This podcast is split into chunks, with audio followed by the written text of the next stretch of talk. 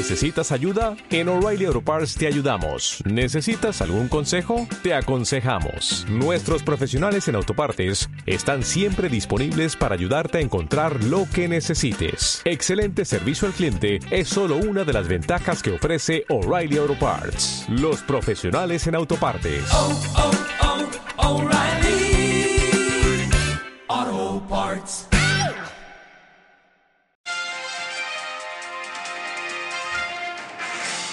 Buenos días, buen lunes a todos. Arrancamos semana y hoy aquí os damos la bienvenida en un nuevo Radio Trail con Mayayo para carreras de Montana. Bueno, pues está claro que el tiempo parece que ya definitivamente ha cambiado. Lluvia, lluvia, lluvia. Aquí en Cercedilla, pronto la nieve. Así que vamos a intentar aprender sobre cómo elegir la chaqueta impermeable, transpirable, a diferencia de un cortavientos que mejor nos va a cada uno. A lo mejor para alguno gastarse 300 euros o más está más que justificado y si no lo hace puede acabar mal y otro, sin embargo, puede acabar con una prenda de 100 euros más que bien cubierto. O sea que no es un tema de dinero, es un tema de entender por qué los materiales, el patronaje y los acabados que conforman cada chaqueta al final nos ayudará a que sea la adecuada para nuestro tipo de uso y usuario o no.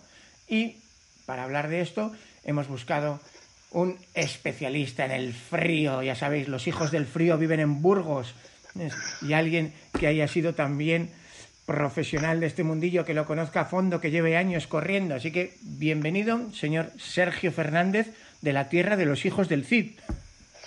Muy buenas, ¿qué tal? Pero eso no va en los genes, ¿eh? Ya te lo digo yo. Muy bien, así que usted es un experto en ropa de protección, en todas sus... Además, Sergio, si yo recuerdo bien, dentro de tus experiencias están pues eh, experiencias alternando mucho frío, mucho calor. Ahora mismo me viene a la cabeza la travesía del lago Baikal tirando de, de una pulca, que no creo que te aburrieras. No, no, no me aburrí. Estuvo bien, no lo hice entero, pero, pero estuvo bastante bien y hacía bastante fresquito, sí. Bueno, que sepas que tengo unos amigos, Urco y Alight, son patrones de carreras de montaña que están haciendo el sueño de la vida de tantas personas. Un año sabático y un año dando la vuelta al mundo. Hostia, qué bueno. Me acuerdo una vez que crucé Mongolia en bici y me encontré a unos tíos de, del País Vasco que habían hecho básicamente eso, habían vendido la casa, se habían comprado una Iveco todoterreno y estaban dando la vuelta al mundo. Pues tal cual, Y, estos joder, también qué envidia. vendieron un pisito en San Sebastián, pero claro, es que un pisito en San Sebastián da para mucho. Un par de vueltas, sí, según está el precio de- Y además del suelo. tuvieron el ojo de arrancar su vuelta al mundo por Rusia. Y sí, sí, lo hicieron en pleno estallido de la guerra. Así Vaya que, ojo. En fin, lo que no entiendo es por qué no han querido compartirlo. Así que si estáis por ahí, Urco, Alights, en cuanto volváis a Donosti, sanos y salvos. La última vez hablé con ellos en Chiapas, Sergio. Joder. O sea que tela las aventuras que llevan. Y por el camino alguna cien millera en Estados Unidos ha caído. Bueno, en fin, vamos a las chaquetas. Em, bueno, lo primero, chaqueta impermeable transpirable, nada que ver con cortavientos. Por favor, entendámoslo. A ver, Sergio, ¿cómo explicarías la diferencia entre una chaqueta de membrana, que tiene un precio, un peso y unas propiedades, y un fantástico cortavientos? Que hay cortavientos modernos que cuestan más que algunas membranas. Pues básicamente lo dice el nombre, cortavientos es para el viento y poquito más. Eh, retiene poquito el calor, eh, rompe el viento que hace que no te toque directamente la piel. La piel, los pelillos, guardan una fina capa de aire que, nos aísla y que, y que mantiene un poquito tu temperatura. Eh, por eso cuando hay viento que nos quita esa capita de aire superficial en contacto con la piel, pues nos quedamos fríos con mucha velocidad. Y si en vez de aire es agua, nos quedamos fríos con muchísima más velocidad aún. Eh, un cortaviento simplemente protege de eso del viento, mientras que una chaqueta impermeable lleva una membrana eh, pegada por el interior que hace que dos cosas eh, saque nuestro sudor para no cocernos y a la vez ser impermeable respecto a la lluvia. Bueno, aprender, por favor, que los cortavientos modernos sí tienen un tejido tupido, pero sobre todo tienen un tratamiento que en inglés es DWR, Durable Water Repellent, que es un deperlante en español y que es una película adicional que se da con un frus-frus o en fábrica, pero que no es una membrana, porque esa película con el roce se va a gastar rápidamente, se puede reaplicar, pero no tiene que ver con una membrana, solo mantiene el agua fuera de forma mecánica por una tensión superficial que provoca, que hace que la gota no cuaje. Pero claro, eso tiene una protección muy limitadita, Sergio. Sí, eso es básicamente para cuando empieza a llover y no sabes si va a llover más o para, no sé, si estás haciendo series muy fuertes y, y no importa mojarte, ¿sabes? Pues llevas un cortaviento nada más y te vale, pero eh, para lo que más o menos hablamos aquí, carreras de montaña y demás, se exige casi siempre una chaqueta impermeable. Y es un clásico que en algunas carreras eh, llegue alguno con un cortavientos, creyendo, porque se lo han vendido así, como una chaqueta impermeable, y tenga que ir corriéndose a, la feria del corredor o a, la tienda más cercana a comprarse una chaqueta, ya le pidan lo que le pidan porque, porque está un día de la carrera. Y eso pasa y pasa más de una vez y más de dos. La forma más sencilla de comprobar si una chaqueta es impermeable es por el interior, ver si las costuras tienen un, sellado, una cinta, una especie de celo transparente o no transparente, pero que cierra todas las costuras. Es decir, eh, tú el hilo nunca lo vas a ver por dentro de una chaqueta impermeable. Esa es la forma, digamos, rápida y sencilla, aunque lo debería de poner en etiquetas, en la información de la web o lo que sea. Pensar luego que, por supuesto, que cualquier chaqueta con membrana puede tener también esa película exterior de perlante. Lógico, pues es un a más a más, porque si logramos que la gota no cuaje, le quitamos trabajo a la membrana. Si es que tampoco es ingeniería nuclear. Y luego, otra cosa, esas fotos, esos vídeos donde veis que alguien se, se enchufa con una manguera para demostrar lo bueno o malo que es una membrana, no tienen nada que ver con la realidad de un test, Sergio. No, bueno, eso tiene una escala de valoración. Sobre todo, esto, esto se hizo en, en, el momento en el que este tipo de chaquetas se utilizan para el ámbito profesional. Cuando un ámbito, sabes, una empresa, una empresa grande, un, un ministerio, eh, licita eh, la compra de unas chaquetas impermeables, por ejemplo, porque sus trabajadores trabajan en el monte o porque tienen que acceder a líneas eléctricas o de telefonía móvil en condiciones eh, malas, pues eh, para hacer un concurso necesitas unos valores, necesitas eh, unos parámetros para valorar el producto y ahí es donde surgió una serie de normativa, una serie de test de laboratorio para eh, comparar los diferentes productos, como ocurre en todos los órdenes de la vida. Eh, repito, que tenga, que tenga tema de licitación y demás.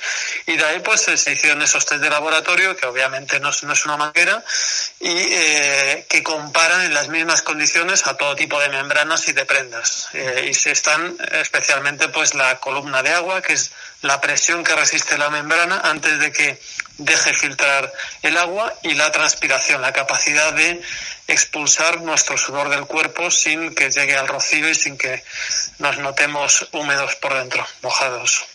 Exacto. Hay que decir que estamos acostumbrados a leer códigos 10K, 10K, 20K, 20K. Eso significa dos cosas. Lo primero, la impermeabilidad, que está medida, como avanzaba Sergio, con un test que es estándar a nivel mundial, con un solo protocolo, que son los milímetros Smerber, una columna de agua sobre un recipiente, ver cuánto traspasa. Pero en la segunda, ese 10K, 20K de transpirabilidad, en realidad no es el mejor protocolo. Se ha terminado imponiendo porque es el más marketinero, porque eso de 10K, 10K es pegadizo y, y, porque Salomon fue quien lo metió, pero en realidad el más lógico y completo, porque hay varios protocolos para llegar a ese número de, en fin, transpiración, gramos por metro cuadrado en 24 horas, que es lo que intenta reflejar, pero al no haber un solo protocolo, pues distintas marcas pueden jugar con el protocolo ABOC para sacar valores pues de transpirabilidad 90 o más. Sin embargo, el valor que en mi opinión es más fiable y que parece que ha caído en desuso en la información que dan las marcas, era el conocido como RED, que se basaba en lo que se llamaba el test del plato sudoroso caliente. Entonces, no sé si mm, quieres dar algún dato tú, Sergio, o... Sí, respecto a la normativa, la cuestión esto pues ha pasado como en todas las normativas de casi todo, eh, que cada país ha desarrollado las suyas. En el caso, por ejemplo, de Europa, ya hace tiempo que se desarrollan normas a nivel europeo y luego se transponen a normativas de cada país, porque todavía tienen las competencias, pero Estados Unidos, Japón o quien sea hace su propia normativa y de ahí depende, pues eso, la solución acuosa que utilice, las temperaturas a las que se hacen, eh, eh, unos miden en, mega, milipascales, en milibares o pascales, otros miden en, medidas de estas eh, imperiales que no sé cuáles son, ¿sabes? Y luego incluso el test puede ser diferente, como comentas, que hay varios más o menos se están estandarizando también los de transpiración. El RED es el que parece que ha caído en desuso y, por ejemplo, la norma europea y la japonesa eh, ya eh, los, los valores serán como equivalentes porque porque es que si no es un caos. Eh, y en un mundo en el que la membrana lo mismo es de China, fabricada por no sé quién y cosida no sé dónde, pues tienes que tienes que utilizar valores igual que se utiliza el dólar para comprar en la industria. Aunque no sea ni el del país que compra ni el que vende, pues al final tienes que utilizar un lenguaje común, unos valores comunes, porque si no es, es un caos y siempre alguno puede utilizarlo para pillar a otro, ¿sabes? Te estoy diciendo que una cosa es esto y luego lo pruebo en mi laboratorio en mi país y, y no me ha funcionado de esa manera, ¿sabes? Es porque, bueno, han utilizado algún subterfugio, han utilizado una norma, la barra P, que se utiliza para otro tipo de cosas y, y te pillan por ahí. Es un clásico también esto. Tal cual. Bueno, la impermeabilidad de un tejido eh, norma ISO 811-1981, el dato es Merber, ya os he dicho, expresa la altura en milímetros, cuando el agua pasa a través de la membrana de tejido, se considera impermeable o la la a partir de 1500 Smerber, con, eso no vamos a ninguna parte en el monte, pensar que de, de 10.000 para arriba, bien, ojo, el que vaya a la nieve no tiene por qué necesitar 10.000, porque en la nieve claro, los copos de nieve son enormes. Entonces, no vas a necesitar un 20.000 o un 30.000. Con un 8.000 o un 10.000 vas que te matas. Y el red, que a mí, como soy un poco romántico, pues eh, os lo cuento, era la resistencia a la evaporación del textil, era la norma ISO 11092, que eh, ya os digo, es el test del plato caliente sudoroso, que lo que se buscaba era replicar el cuerpo humano. Y entonces era un plato sudoroso a 35 grados, donde se le proyectaba también aire a un metro por segundo, con una humedad del 40%, y se medía cuántos gramos de vapor de agua pasaban en 24 horas a través de, atención, 0,258 metros cuadrados de tejido. Pues eh, para que os hagáis una idea, eso daba un valor de, en fin, eh, 6 a, al 12 para nuestros eh, impermeables Caru de cuando estábamos en la EGB, pero luego iba bajando y ha habido, hubo quien llegó a niveles del 1 al 4, que eso ya es eh, una protección excepcional. En fin, hoy en día se emplea el MVTR, ¿vale? El Moisture Vapor Transfer Rate, ¿vale? Y bueno, son expresados en gramo, metro cuadrado, 24 horas y pues nos han acostumbrado al 10.000, 20.000 y hay marcas, Sergio, que hoy publican que tienen 90.000, que lógicamente cualquier profesional que tenga laboratorio propio te va a decir, mira, Sergio, es que a partir de 40.000 eh, en, la transpirabilidad ya ni los instrumentos son del todo, del todo precisos, te pongas como te pongas. Eh, alguien algún día tendría que estudiar bien el tema de las impermeabilidades y transpiraciones porque hay algunos datos muy confusos. Eh, la membrana es eh, la parte que va por el interior y se debe testar junto con el soporte, el tejido que le da eh, consistencia. La membrana es, es como un film de, de cocina, es súper fino, súper delicado, por eso hay que pegarlo a algo. No existe de una forma unitaria, únicamente. Entonces, a veces la membrana se está testando eh, con unos soportes que, que, no son el que lleva luego la chaqueta. La mm. chaqueta, la tienda de campaña o el producto que sea. Entonces, eh, ahí se trucan un poquito los números. Eh, se puede testar por encima de 40.000, 60.000, se puede testar eh, hay precisión para ello, pero eh, lo que no hay es eh, siempre la transparencia. Y, y, desde el sector no se ayuda demasiado a, a, a que se aclaren esos números porque mm, hay algunos números por ahí milagrosos que no tienen un test detrás o no es un test que sea visible y nadie te lo va a enseñar. Entonces, bueno. Sí, en este sentido hay que reconocer que la multinacional americana Gore, que fue pionera en este campo, sí que exige que las marcas que montan su membrana pues les remitan una muestra acabada y ellos la testan para homologarla como Gore o no Gore. Eh, sí, pero es la primera que no hace público los datos.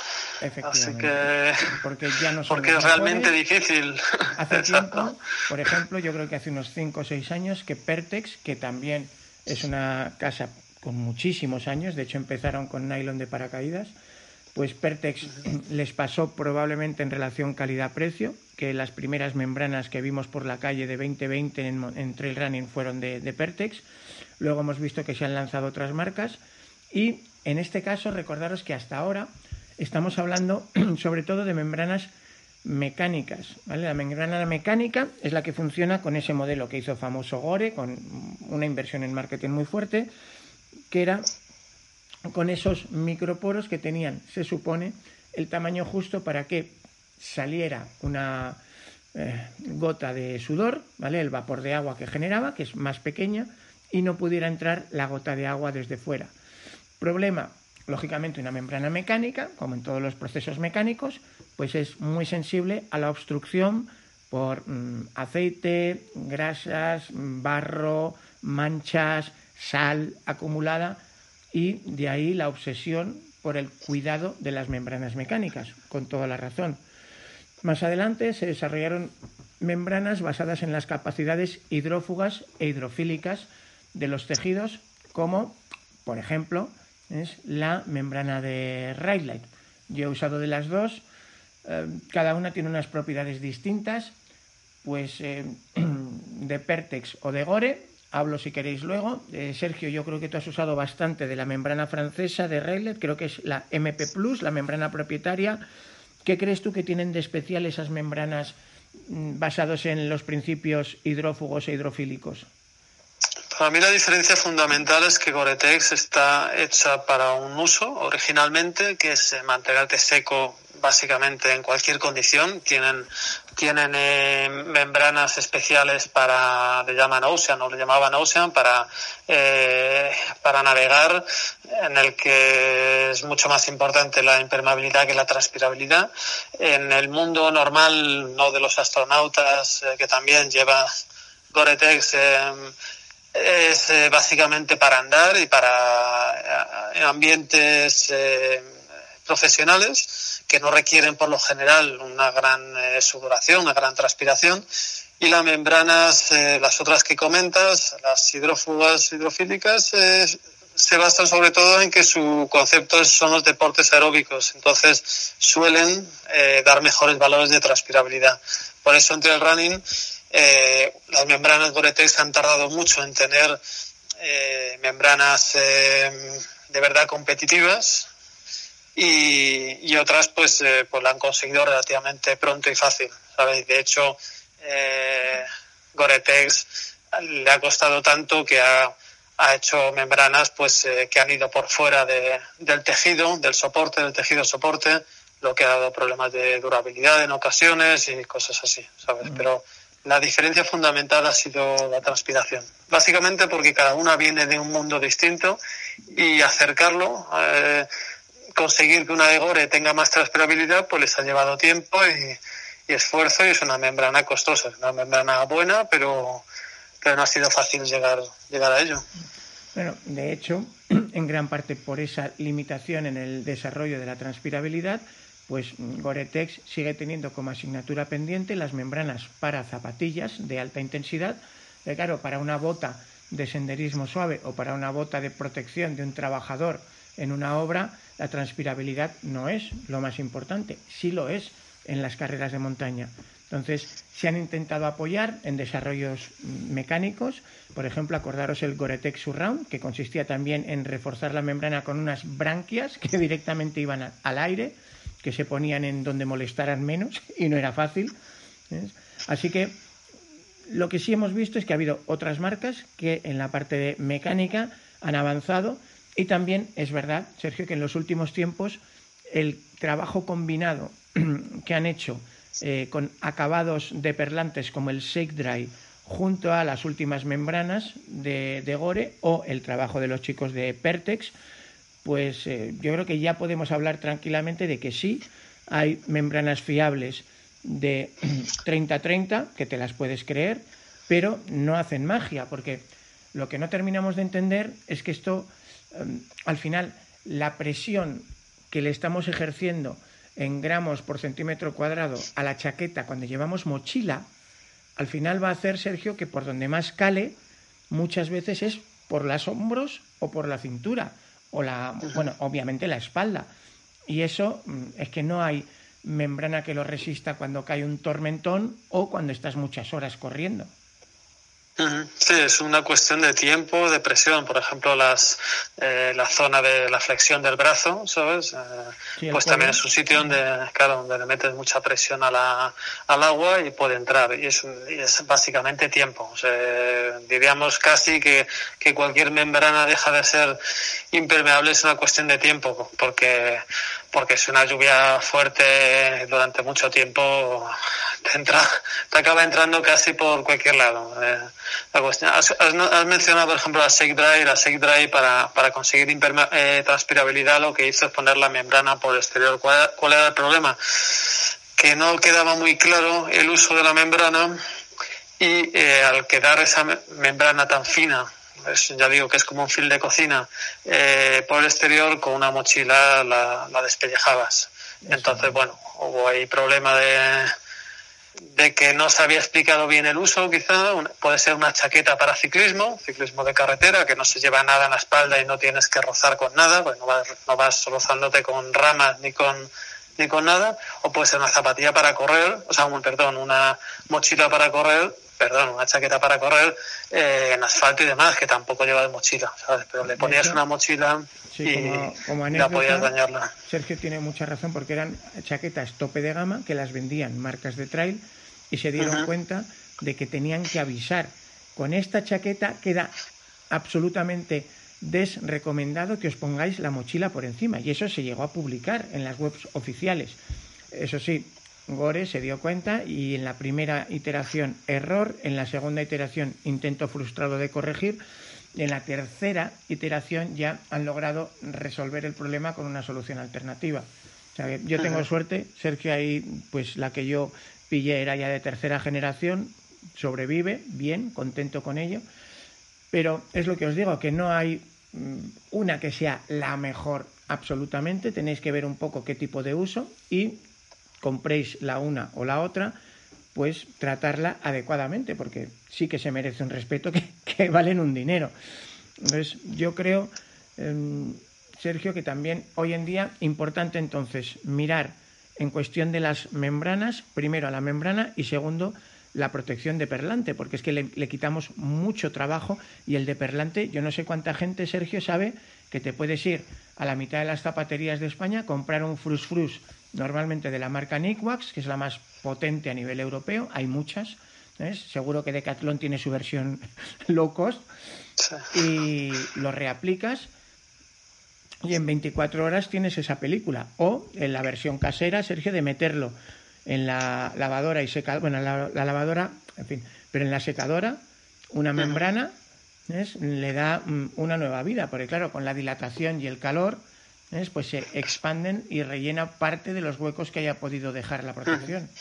O incluso, incluso plancharlas. Eh, requiere cierto valor, hay que verse bien las etiquetas y los, los consejos del fabricante, pero muchas membranas por fuera, siempre por fuera, o sea, por donde no está la membrana, la membrana está por el interior en contacto con la piel, excepto, por ejemplo, en esa Shake Dry, y siguiendo las instrucciones del fabricante, eh, se pueden planchar para que con el calor, si no tienes secadora, salga eh, de nuevo, digamos, ese deperlante natural que tiene, que tiene esa, esa fibra. El, deperlante es importante, de luego, mantenerlo en buenas condiciones, igual que es importante lavarla. Hay gente que no la lava nunca y lo que haces es eh, taponar los poros fundamentalmente con el con la grasilla de la piel y la sal de los del sudor no te digo si llevas cremas solares o, o, algo así, o te has echado hace unas horas unas cremas, hidratación o lo que sea, eso tapona los, los, eh, los poros y no es que la deje inservible, pero eh, no va a transpirar, va a transpirar muchísimo menos. Por eso hay que lavarlas cada ciertos usos, pongámosle 10 usos, porque tampoco es un, un tipo de material que si está seco huela, o sea, tampoco hace falta lavarlo como una camiseta, unos calcetines o algo así, pero hay que lavarlas, hay que dejarlas eh, que se sequen perfectamente y, y, con unos poquitos de cuidados y sin mala suerte de que no te pegues un, una leche o le pegues un enganchón, eh, pueden durar bastante y es una de las mejores inversiones que se pueden hacer en el material. Pensar que las sudadas que nos pegamos nosotros en una ultra, aunque sea bajo cero, sudamos como pollitos, ¿sabes? hay muy pocos campos que estén sudando durante 10, 15, 20 horas. es que no. Entonces, el tratamiento que mm, os pueden aconsejar mm, tu cuñado senderista que va al camino de Santiago o tu primo el policía, ¿tal? pues no funciona para nosotros. Un detallito, una cosita casera, si cuando vais a planchar le ponéis un trapito entre medias, os evitaréis que un despiste con el móvil acabe en escabeche. un trapito. Sí. Y, no, y no planchar por encima de los logos porque posiblemente te los lleves. Por eso hay que leer bien la etiqueta y algunas lo admitirán, otras no te dicen nada. Si no te dicen nada, no lo hagas. O bueno, ya si la chaqueta está para tirar, pues, bueno, puedes probar, pero, pero eso por supuesto lo que diga el fabricante. Eh, pero es una de las formas clásicas, plancharla con una temperatura media, con cuidadito, pocos segundos y reactivas ese deperlante. Ya te digo que da, da un poquito de miedo, yo lo reconozco porque yo con las mías lo he hecho y, y me da un poquito de cosas hacerlo, pero... Viva la secadora. Pero funciona. sí, mejor la secadora. Sí. bueno, eh, no os quejaréis que no hemos dedicado tiempo a la membrana, ¿eh? porque al final comprar barato, barato sale caro. Si te has comprado una chaqueta con una membrana barato, barato paisa y te metes a hacer una ultra trail exigente, y te cae un tormentón, pues eh, creo que la experiencia no la olvidarás en tu vida. Así que en esto, como en todo, del material, Sergio, más vale que sobre que no que no falte. Te diría que este es uno de los sitios en los que, mira, hay que mirar para otro lado, soltar la visa y ya está. Lo que, entre comillas, lo que cueste, porque es un tema de seguridad. No solo confort, no solo es un tema de seguridad. Y si hay un sitio para mí donde hay que invertir, es en, es en chaqueta y zapatillas. Y el resto, bueno, pues eh, vas teniendo cosas mejores, peores, lo que sea, pero ten siempre una chaqueta con no una antigüedad de 15 años, eh, una chaqueta en buenas condiciones para cuando salgas especialmente a la montaña, ir seguro porque cuando se tuercen dos cosas, en este caso, por ejemplo, lluvia, frío y que te pierdas un poco, que se te haga un poco tarde, que te desorientes, no sé qué, tengas una torcedura de tobillo un poco más seria de lo normal, eh, es cuando te das cuenta de que has gastado tu dinero y, bueno, y que merece la pena. Sí. Luego hay que ver sobre qué tejido aplicamos la membrana, lógicamente. Entonces, básicamente los tejidos naturales no son aconsejables, sí lo son y muy competitivos para primera y segunda capa. Ahora hay tratamientos de lana merina y seda que eh, hacen maravillas, incluso trenzados en bicapas o tricapas, junto a los, a los plásticos modernos, pero casi todas, bueno, el 100% de las chaquetas reales de deporte están basadas o en poliéster o en poliamida, ni siquiera en el polipropileno, que son, digamos, yo creo, Sergio, las tres grandes familias de plástico que usamos para textil deportivo. Si quieres, explica tú por qué polipropileno no y, y por qué poliéster y poliamida sí se adaptan más.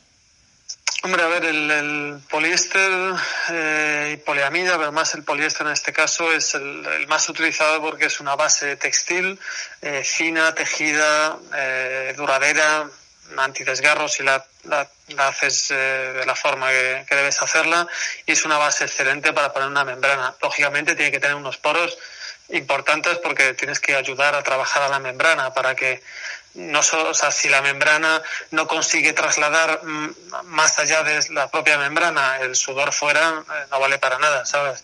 Entonces se trata de buscar un material que sea compatible con la membrana. Y, en ese sentido, pues poliéster y, bueno, y poliamida son, son las, los, los tejidos clásicos, ¿sabes? Y, y no tienen demasiada vuelta. Eh, son buenos, son resistentes, tienen una relación eh, calidad-precio competitiva y, y, funcionan. Pueden tener ligera elasticidad, no demasiado, porque las membranas eh, normalmente no son elásticas o muy poco elásticas. Eh, tienen que mantener esa consistencia, porque si el tejido exterior es elástico, aparte es la membrana por dentro. ¿sabes? una serie de características que todas juntas con la membrana pues conformen un, un producto para lo que está diseñado. Y no hay tantas variedades, por supuesto hay grosores, hay, pero, pero lo que es las composiciones no varían, no varían tantísimo de unos fabricantes a otros. Pues totalmente de acuerdo. Ahí recordaros, si queréis saber un poco, polipropileno, el más ligero y el que mejor transmite el sudor, pero el peor en cuanto a resistencia al desgarro y en cuanto a imprimirle cosas bonitas de la marca. Poliamida, el que lo aguanta todo, el más resistente al desgarro, también el más pesado, el peor en el tema de evacuar el agua y eh, con limitaciones en algunos otros campos. Poliéster no es el mejor en nada, pero es bueno en casi todo. Por eso acaba siendo la solución más popular, se puede estampar, no va tan bien para evacuar el agua como el polipro, pero eh, evacúa mejor que la poliamida, no pesa tampoco como el polipro, pero pesa menos que la poliamida. Al final es buscar un equilibrio, Sergio. Sí, sí, básicamente un equilibrio del tejido que da soporte de la membrana y luego en la fabricación eh, ponerle el mismo cuidado, es decir, no vas a hacer unas costuras ahí en un mal sitio, una ergonomía pobre que no va a ayudar a transpirar. Luego otros pues le ponen agujero a la chaqueta para que transpire o cremalleras en las axilas para correr hijo mío, como que no, ¿sabes? Entonces, bueno, tiene que ser un producto consistente, bien planeado por gente que sabe hacer ese tipo de productos. Y al final, pues bueno, hay una serie de marcas que claramente son, son líderes en esto y tienen productos eh, muy buenos y que sirven para la función específica. Que es cierto que una chaqueta para correr te vale para montar en bici, sí, pero a lo mejor una de bici no te vale para correr porque las de bici muchas no llevan capucha, porque total llevas el casco. Entonces, bueno, pues si de verdad te dedicas al trail y demás, cómprate productos, digamos, de trail, bien diseñados, eh, garantizados y, y cosas, cosas serias, que te juegas bastante, que por ahí a veces vamos solos o con una compañía de uno que no va a hacer mucho por ti y estamos bastante lejos de la civilización. Sí, señor. Bueno, con eso, si os parece, hemos dedicado media horita a los tejidos y a las membranas. Eh, hemos prometido intentar ceñirnos a una hora, aunque yo creo que podríamos estar hablando varias horas de esto, Sergio. Sí, es posible. Otra cosa es que alguien escuche. y eh, vamos ahora con el patronaje. Porque claro, eh, empezando porque yo creo que todos hemos pasado por eso de que las marcas americanas llaman talla L a una cosa y las marcas europeas llaman talla L a otra cosa. Y, y eso es así bueno, con la excepción de los escandinavos, Sergio, que tienden a usar directamente tallajes americanos, eh, pero en el patronaje nos vamos a centrar en cómo trata la silueta, Porque cuando estamos al aire corriendo, ya sabéis, el trato que necesita un montañero tradicional es una prenda un poco más suelta, un poco más aireada, mientras que nosotros que vamos a estar continuamente corriendo, pues queremos una prenda un poco más ajustada.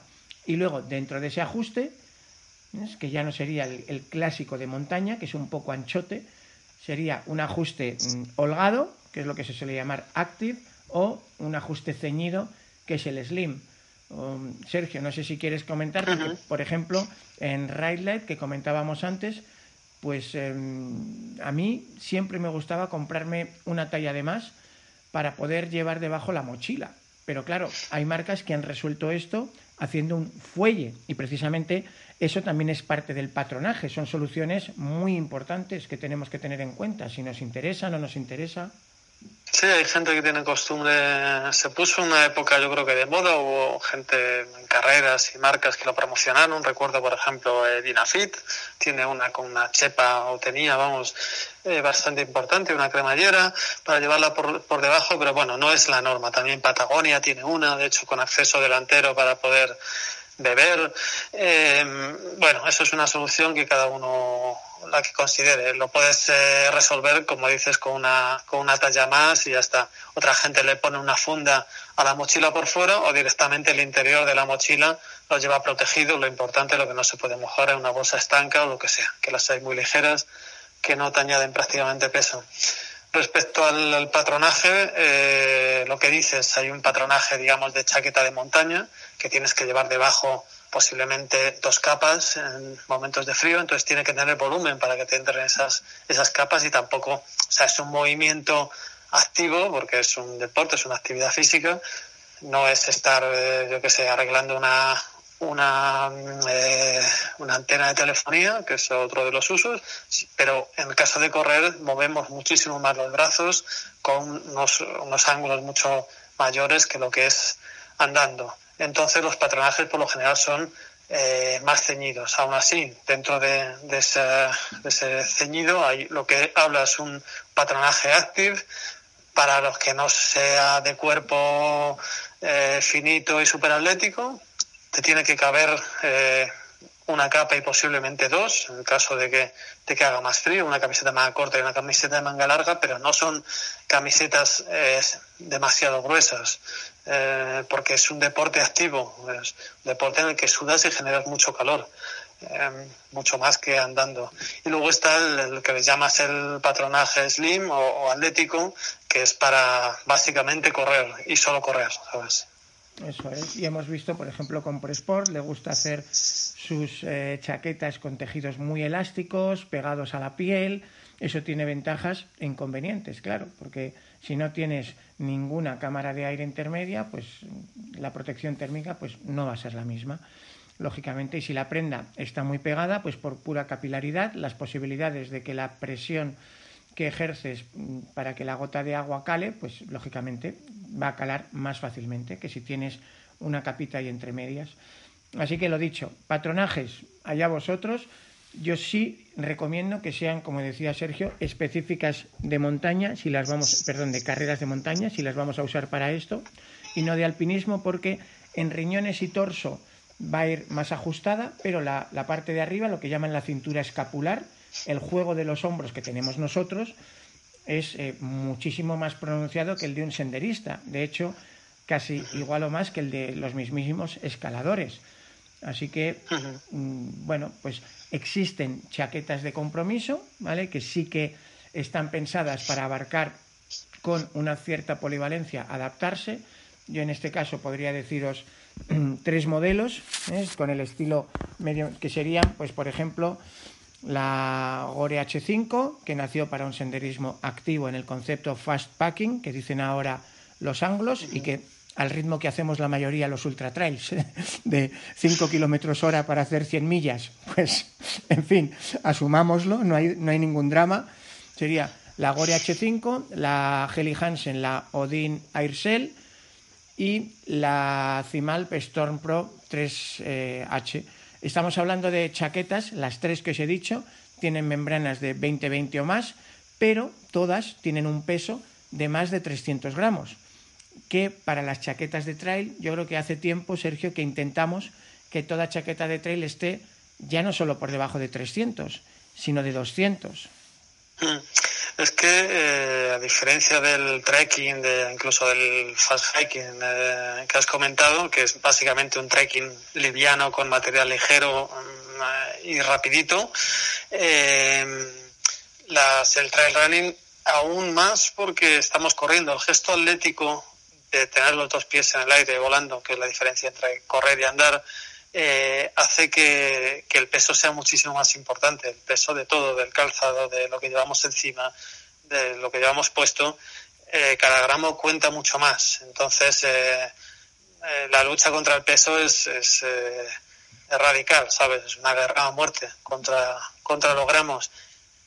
Lógicamente con el producto que funcione. No, no vale de nada ir con algo súper ligero si, si luego no funciona.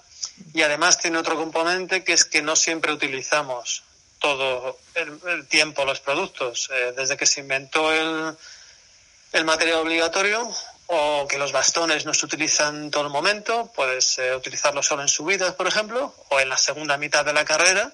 Eh, los productos, al no utilizarse todo el tiempo y estar cargando con ellos, pues también valoramos que ese peso muerto sea lo más ligero posible. Entonces, bueno, por eso hemos tendido mucho a, a, valorar mucho, mucho el peso, que suele traducirse en unos, unos precios más altos, pero que, como corredores eh, le damos una importancia.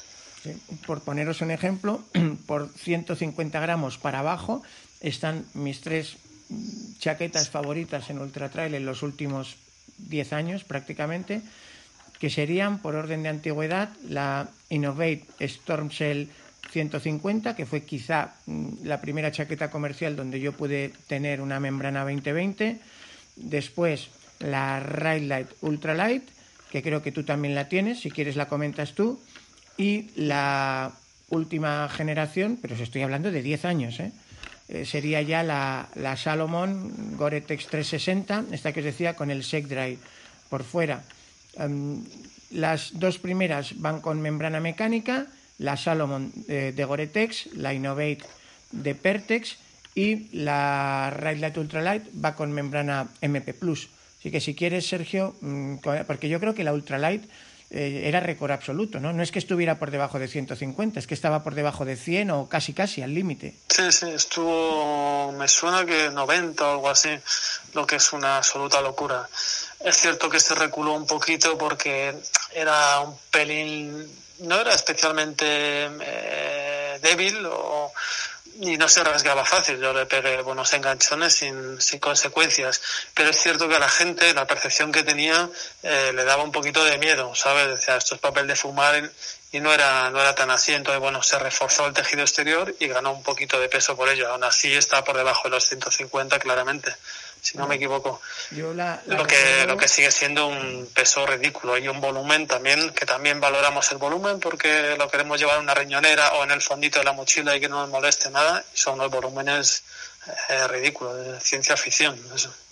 Lo bueno es que, claro, al ser tan pequeñas, tener tanta calidad y ser tan ligeras, la compras para hacer carreras de montaña, pero al final acabas usándola para ir en la bici, para salir a por setas, o incluso, en mi caso, por ejemplo, Sergio la usaba mucho para esquí nórdico, no para esquí alpino, que allí pasas un frío del demonio, pero en esquí nórdico que vas empujando, sudas como un pollo también, pues resulta que estas prendas eran perfectamente competitivas versus eh, ese material eh, curioso, esos bodies que llevan los, los profesionales, ¿no? que gracias a Dios ellos no necesitan una tercera capa, los humanos sí.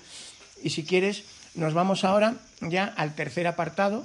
Hemos estado hablando un poco de los pesos, de los patronajes y ahora los acabados, porque si os fijáis, os he dado seis citas de seis chaquetas distintas, de seis estilos distintos.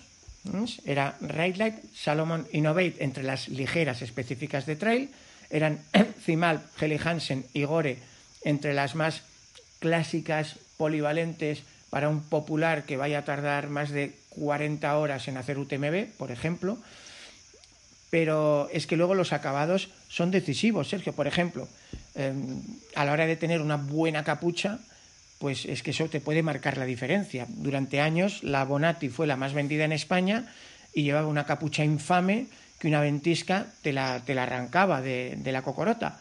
Sin embargo, Innovate, al ser una marca británica, Vamos, es que trata la capucha con un mimo exquisito, con su em, visera preformable, con las tancas de ajuste, con el ajuste de volumen.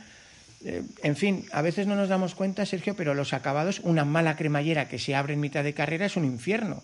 Y hay mm, muchísimos carros de cremallera distintos, unos con guantes no hay forma de meterle mano. Sí, sí, de luego eh, la membrana y el conjunto membrana, tejido, soporte es, digamos, la estructura de, una chaqueta, pero no vale solo con eso. Eh, en ocasiones, por hacer precios bajos, se cometen algunos errores importantes, como no poner cremalleras impermeables y confiarlo a una solapa interior. Eh, bueno, eso debería estar penado por la ley, casi, ¿sabes? Porque es que es, eh, es un, eh, como tengas problemas, como tengas una lluvia fuerte, como sea consistente, como haga bastante viento, eh, no es solución para nada. Las cremalleras son importantes, tienen que ser estancas, hay distintos modelos, distintos precios para el fabricante. Los bolsillos tienen que ser absolutamente estancos, obviamente, porque si no podemos llevar ahí una pecera pequeñita en, en la, el bolsillo y las capuchas son absolutamente fundamentales. Tienen que ceñir bien, pueden eh, en ocasiones se hacen sin ajustes pero funcionan bien, no se vuelan, eh, pero si haces ajustes tienen que ser ajustes que funcionen, no, no tiene que ser postureo. Desgraciadamente no es fácil detectar en la tienda, no te digo ya en web, cuál se ciñe mejor o lo que sea, pero, pero al final con experiencia, después de haber pasado algunas cuantas chaquetas, que cuando ya llevas unos cuantos años en esto, pues ya has pasado por varias, eh, pues ya detectas eh, casi a lo lejos cuál funciona bien y cuál no. Pero el ajuste es, es, fundamental porque que llueva y que haga viento eh, ocurre en muchísimas ocasiones, ¿sabes? 30 grados con viento puede ocurrir o no, pero que, llueve, que, haga, llueva y que haga viento es casi consustancial con la lluvia porque es un, es un tema atmosférico. Entonces, eh, y encima si llegas a una cumbre o llegas a una, estás en una zona alta que, que nos suele gustar a los que corremos por ahí por los montes, pues eh, ahí te da el viento gratis, ¿sabes? Por algo se ponen los aerogeneradores por ahí arriba, ¿sabes? Os, os, voy a contar la cara y la cruz, si, según lleves un material o no. Por ejemplo, en mi primera UTMB, pues tuve la suerte de que anunciaban mal tiempo la segunda noche y yo, muy inteligente, Sergio, pensé, bueno, pues como tengo dos chaquetas, la buena y la mala, pues uso la mala, que básicamente era un cortavientos más que una chaqueta, y la primera noche. Y entonces cuando llegué a Courmayeur, ¿ves? cojo la buena y así la segunda noche. Claro, no caí que en los Alpes, pues que se adelante la tormenta 24 horas o, 12 horas es lo más normal del mundo.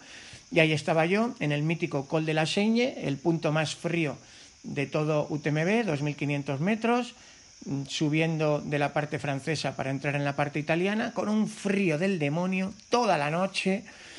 Total, que para cuando llegué a, a y me puse la chaqueta buena, el daño estaba hecho, se hacía de día y seguía temblando de frío, y en cuanto se hicieron las, la noche, que me pilló en Champé, pues aunque iba como un tiro para haber hecho 35 36 horas, es que empecé a tiritar como un loco y, y lo tuve que dejar, por melón, por tonto, por no haberme protegido.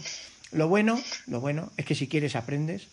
En 2015 me volví a pasar otra aventura, Sergio, que fue en Canfranc, los 100 kilómetros de Canfranc, 8.848, y pues ya sabéis, es una carrera famosa porque cuando sale malo, al tener 10 cimas prácticamente al filo de los 3.000 metros, pues es, es, muy salvaje.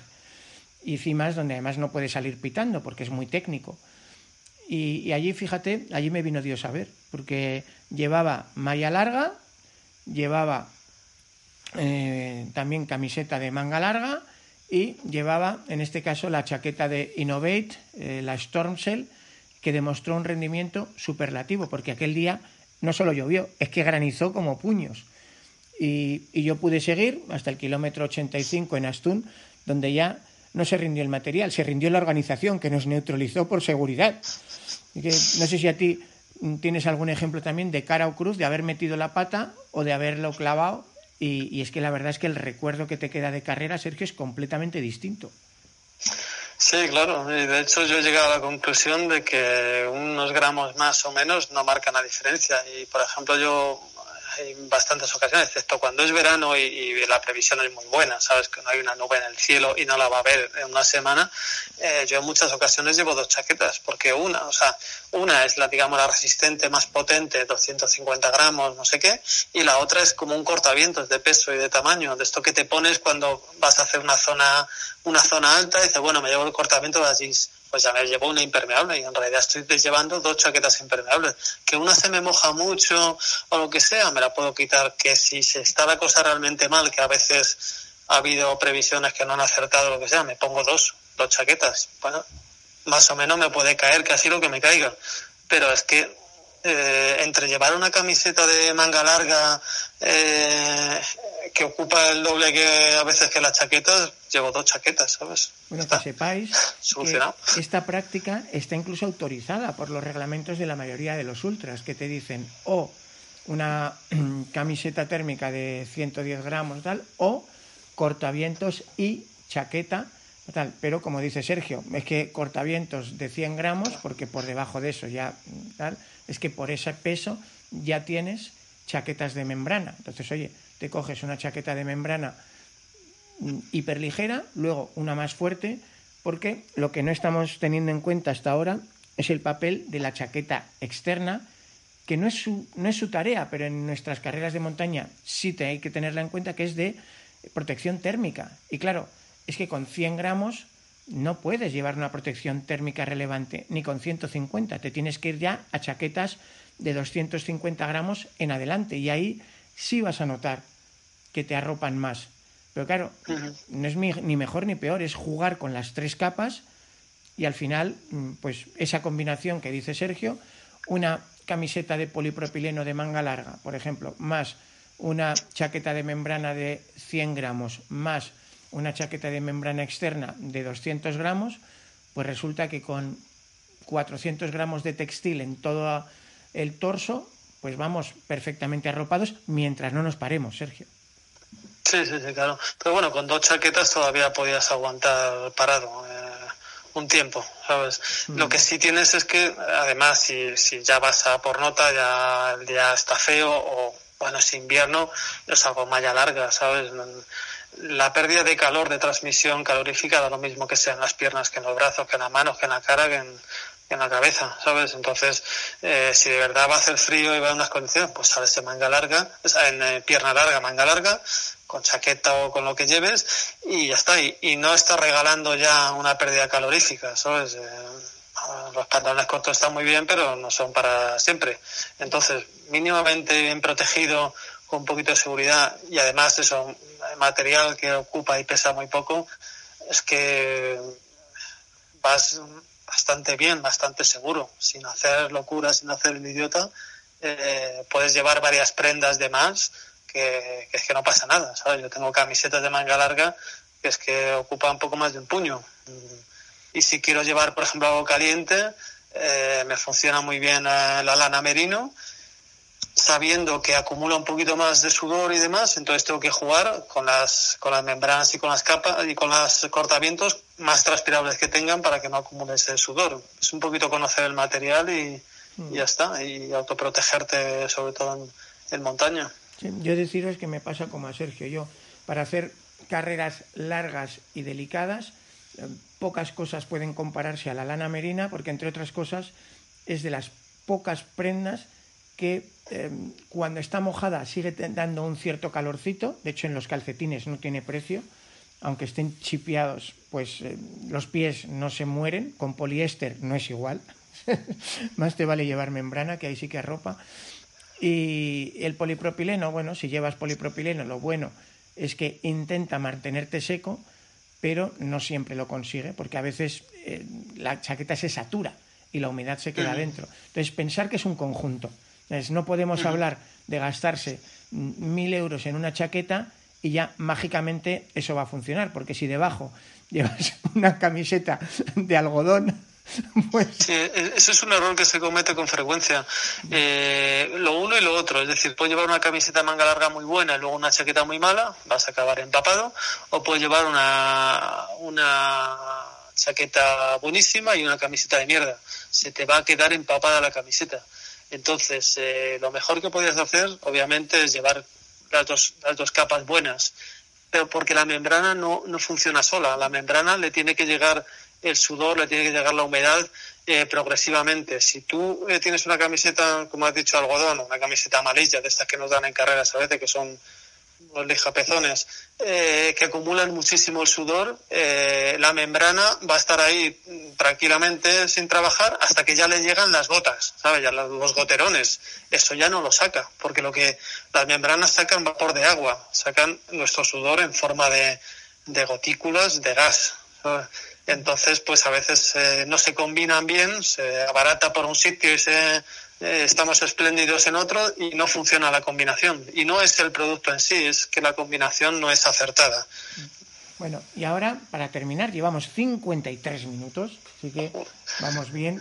Para terminar, entramos en los gustos personales sobre los cierres, ¿vale? Ya sabéis, eh, hay cierres de velcro, hay cierres elásticos, hay cierres de tanca en los puños, en el cuello, arriba y el modelo que tanto les gusta a los anglos, que es el, la cremallera al esternón, la media cremallera, half zip, dicen ellos, o el modelo anorak clásico de, desde Hillary, y que sin embargo en el continente europeo somos de cremallera entera. Y luego el debate cremallera de carro ancho y carro estrecho. En mi caso, prefiero cremallera de carro ancho. A la hora de engancharlo con los guantes es otra cosa. Puedes meter más la pata y sigues tirando de cremallera. Pero, lógicamente, pesa más y puede entrar más aire y más agua por eso, si no está bien sellado. Prefiero los ajustes con tanca, mejor que los elásticos, porque el elástico, si algún día se da, se dio y mal remedio. La tanca, mal que bien, siempre puedes hacer ñapas. Y para una carrera verdaderamente fría y con riesgo, mm, preferiría siempre la Norac, ¿vale? La cremallera al esternón, pero en condiciones normales en España llevaría pues cremallera entera. Eso en mi caso, Sergio. No sé tú si tienes las mismas filias o fobias o... Sí, a ver, respecto a los elásticos, estoy de acuerdo eh, a medias. Es decir, eh, un elástico tiene que durar eh, mínimo lo que dure la chaqueta. Es decir, si una chaqueta está diseñada para que en condiciones normales dure cinco años, el elástico tiene que funcionar perfectamente a los cinco años. Es cierto que, que un tanca le puedes tú meter eh, la gomita, si sea adhesivo o lo que sea, pero si está bien hecho la chaqueta en su conjunto, eh, no debe de ser el elástico el problema. Lo único que eso, hay que hacerlo bien. Eh, respecto al, por ejemplo, cremallera media, un tercio más o menos, las ha tenido Riley, las ha tenido Innovate, eh, otras marcas. Mm, bueno, eh, eso va por gustos, pero creo que el mercado al final ha hecho la, la cremallera completa como estándar. Y la principal razón es que en movimiento, de verdad en carrera, por la noche, cansado, sudado, lo que sea, hacer ejercicios de contorsionismo, no poder abrírtela para coger algo que tienes en un bolsillo por dentro, eh, diversas cosas, al final hay que simplificar y hay que dar facilidades. Porque lo que has dicho tú, eh, por ejemplo, agarrar una, una cremallera con guantes, eh, esas cosas deberían estar, digamos, en el, en, en, la cabeza de los diseñadores y no siempre se está. A veces eh, diseñan desde oficinas y soluciones que parece que están bien, luego en condiciones reales no funcionan. Así que para mí, sin ninguna duda, cremallera completa, son 20 gramos más que cremallera de un tercio, pero me la puedo quitar, me la puedo poner sin dislocarme los hombros, sobre todo cuando vas muy cansado. Puedo utilizarla para ventilar, puedo... Está claro. Y luego, bueno, de las tancas, eso también depende de, de, la gama, de la categoría de la chaqueta. Cuando una chaqueta es, eh, digamos, un todo uso, una chaqueta active que has llamado antes, una chaqueta, vale, perfecto. Cuando vas a una chaqueta hiper ligera, tienes que empezar a quitar cosas eh, simplificando porque porque si no se te van los gramos. Si vas de verdad por peso, si vas a, a esa categoría que sería la, la, categoría, digamos, racing, competición a tope, empiezas a quitar casi de todo y ya hay, afortunadamente hay soluciones perfectamente válidas. No, no lo estás quitando a costa de. Eh, pero claro, tiene, lo que comentaba, tiene que estar bien diseñado. Todas las partes de la de una chaqueta eh, tiene que estar es su durabilidad pensada para eh, lo que dure la chaqueta. No puede una cosa durarte un año y el resto cinco. Eh, tienes ahí un, algo que está limitando tu producto. Y bueno, última cosa. Por supuesto, no compréis para Ultra Trail las chaquetas esas que llevan cremallera en la axila, son para otra cosa. ¿Es? Suponiendo que todavía tengan sentido, que esa es otra. Eh, no Tenía sentido cuando las membranas transpiraban muy poco, ¿sabes? Entonces había que ventilar de una forma natural. Es que o te parabas o disminuías el ritmo o ventilabas, eh, o, sea, o, o, o, hacías gadgets, ¿sabes? Bolsillos de estos en Napoleón, en el pecho, así en diagonal, en las axilas, pues depende para qué sea y en qué época podía tener sentido ahora mismo y menos corriendo unas eh, cremalleras en las axilas. Madre mía. No, lo llevan los, los, chicos del esquí alpino porque en su caso, lógicamente, poco tiene que ver el rato de frío atronador que pasan en el telesilla con el calentón de, de bajar, en fin. En su, en su, caso, y además para ellos llevar 200 gramos más, tanto da, el esfuerzo la la gravedad les ayuda, claro, es que por eso hay que comprar generalmente, usar productos de, de lo que estés haciendo, ¿sabes? Eh, una chaqueta de bici dice, me vale para correr, bueno, cuando corras vas a dar cuenta si sí o si no. Verás que el faldón trasero es un poquito largo, que la horma es diferente, o sea, el, el patronaje es diferente, la ergonomía, la posición la, del bolsillo. Pero te pueden entrar por la barriga, por ejemplo, porque Eso es, porque es corta, claro. Es corto exacto. delante y largo atrás, normal. Entonces, ¿para un apaño te puede valer? Pues para un apaño te puede valer, claro. Pero eh, cuanto más específico, eh, mejor pensado está eh, y, y mejor te va a funcionar en esa actividad, en esa función específica. Bueno, claro. en el último campanazo, el bolsillo de autoporteo, por Dios, o que venga con una bolsa, o mucho mejor, un bolsillo, eso no se puede perder nunca, y así te la quitas y te la pones en un pispás. Hay bolsillos de autoporteo de todo tipo y color. Los hay utilizando el bolsillo pectoral, al cual se le da la vuelta. Los hay utilizando un bolsillo que está en los riñones los hay utilizando bolsillos que están ocultos en el interior, en la zona del tronco y, mi favorito en cuanto a creatividad, Sergio, el bolsillo oculto invirtiendo la capucha. Sí, hay infinitas posibilidades, eh, algunas más sencillas, otras más, más raras, algunas utilizan lo que has dicho, un propio bolsillo con su cremallera, otras simplemente la solapa, como, como el que has dicho, la capucha de, de un modelo muy ligero.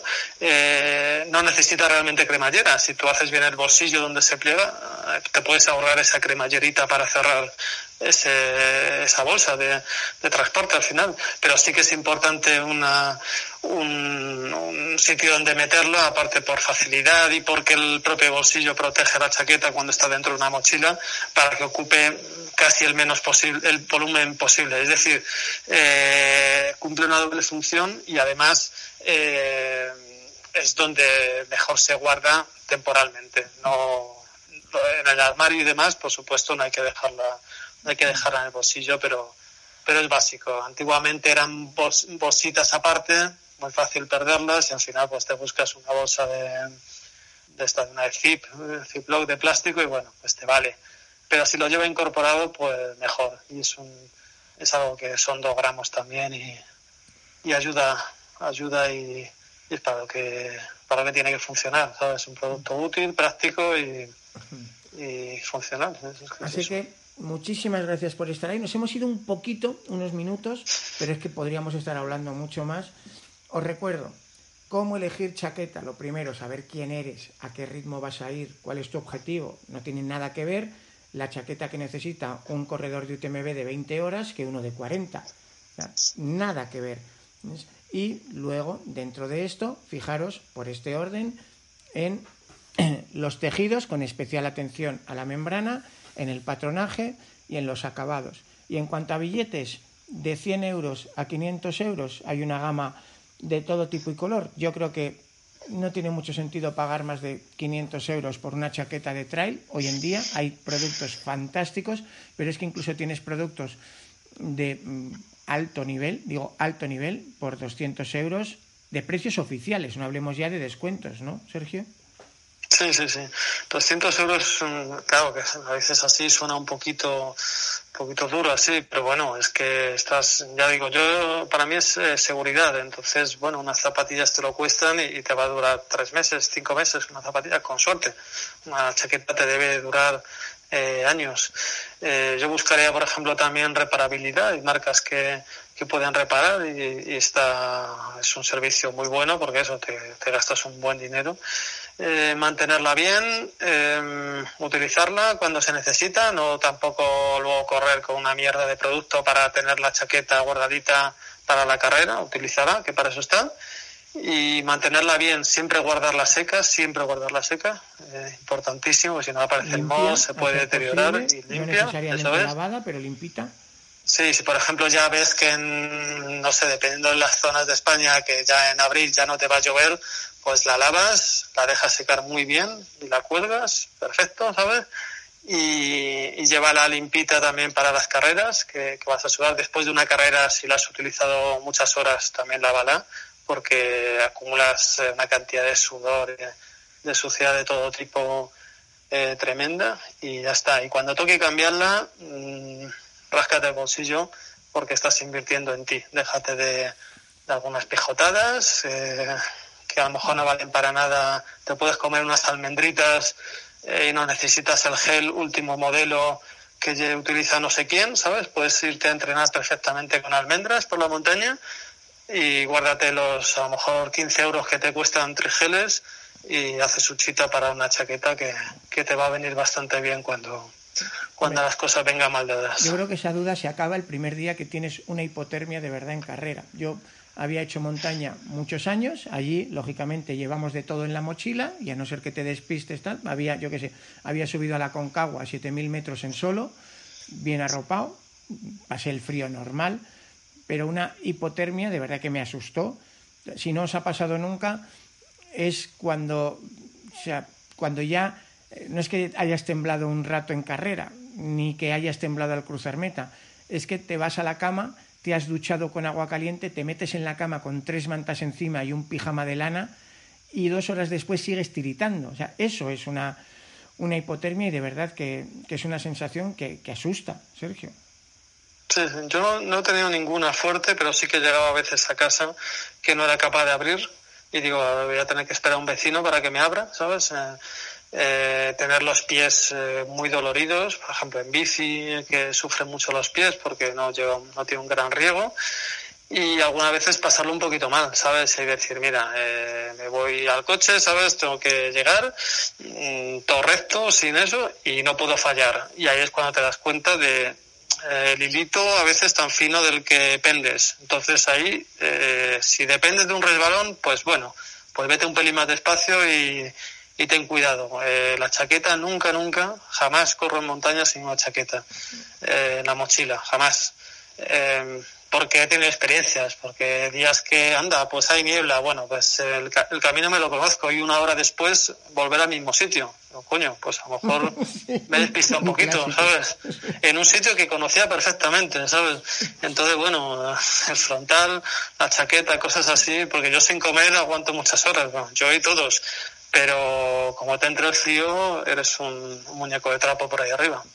Así es. Así que gracias por ah, escucharnos. Y os digo, más vale que sobre, que no que no falte, porque el día que no falte, a lo mejor, si no tienes un amigo o alguien que te saque de ahí a tiempo, a lo mejor no lo cuentas. Pero de verdad, ¿eh? O sea, a ver, no me quiero poner dramático, pero, pero es que la hipotermia mata. Hemos tenido casos de, de muertos y muchas veces es el material lo que te va a salvar. La mayoría de las veces la cabeza. Pero a igualdad de condiciones hay gente que ha salido adelante en una misma carrera y otros se han quedado, Sergio. Sí, sí, claro.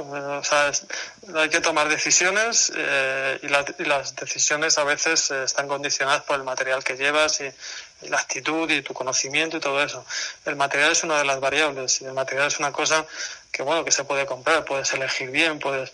eh, para mí es básico elegir bien una chaqueta, invierte, tampoco es, es un, si te gastas 200 euros en una chaqueta eh, y te dura 6 años, bueno, 5 años para hacer la, la división más fácil, te has gastado 40 euros al año, 40 euros.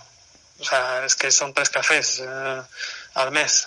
Yo, Si no valoras tu seguridad en eso, pues mira, vale, allá cada uno, ¿eh? Pero...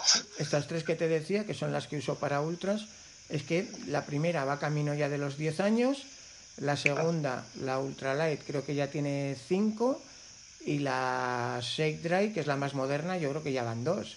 Y ahí están, Sí. las tres en perfecto orden de reserva y cada una tiene sus matices. Es verdad que han evolucionado, pues como tú dices, la Innovate, que es la más antigua, todavía tiene la bolsita de porteo aparte. Dios mío. Sí, que haya cosas mejores, que haya cosas un poquito más ligeras, que transpiren un poquito más. No, no deja viejo tu producto. Si tu producto funciona, no te compres otro. ¿Sabes? No seas tonto, no te, no te flipes con los cantos de, sirena de, de nadie.